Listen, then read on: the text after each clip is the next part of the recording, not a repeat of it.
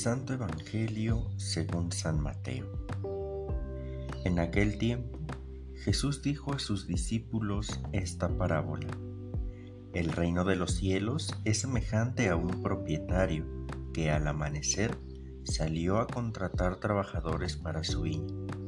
Después de quedar con ellos en pagarles un denario por día, los mandó a su viña. Salió otra vez a media mañana vio a unos que estaban ociosos en la plaza y les dijo, Vayan también ustedes a mi viña y les pagaré lo que sea justo. Salió de nuevo a mediodía y a media tarde e hizo lo mismo. Por último, salió también al caer la tarde y encontró todavía a otros que estaban en la plaza y les dijo, ¿por qué han estado aquí todo el día sin trabajar? Ellos le respondieron, porque nadie nos ha contratado.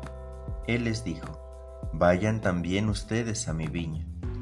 Al atardecer, el dueño de la viña le dijo a su administrador, llama a los trabajadores y págales su jornal, comenzando por los últimos hasta que llegues a los primeros. Se acercaron pues los que habían llegado al caer la tarde y recibieron un denario cada uno. Cuando les llegó su turno a los primeros, creyeron que recibirían más. Pero también ellos recibieron un denario cada uno. Al recibirlo, comenzaron a reclamarle al propietario diciendo, esos que llegaron al último solo trabajaron una hora, y sin embargo les pagas lo mismo que a nosotros, que soportamos el peso del día y del calor.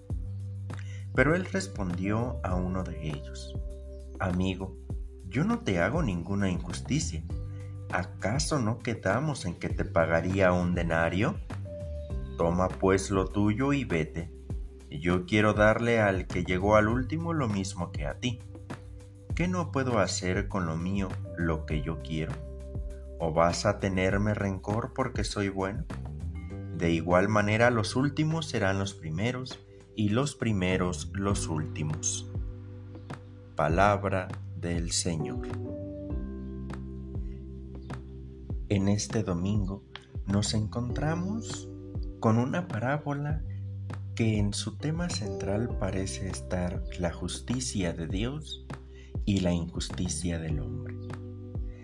Releer esta parábola nos invita a reflexionar en los cinco momentos en los que el dueño de la viña sale a buscar a sus trabajadores.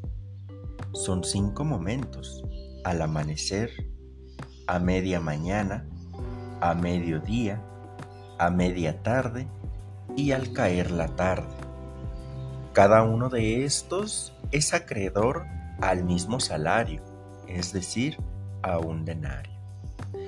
La parábola se complica un poco cuando los que llegaron primero creen que van a recibir más por haber trabajado más y los que llegaron al último recibir menos puesto que trabajaron menos.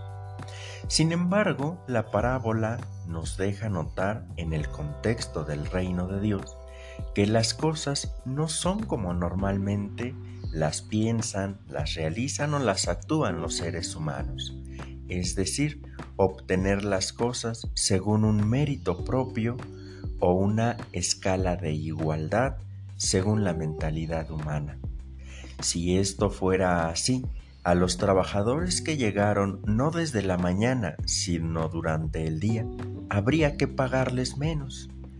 Sin embargo, el dueño de la viña, siempre bueno, les paga a todos lo mismo.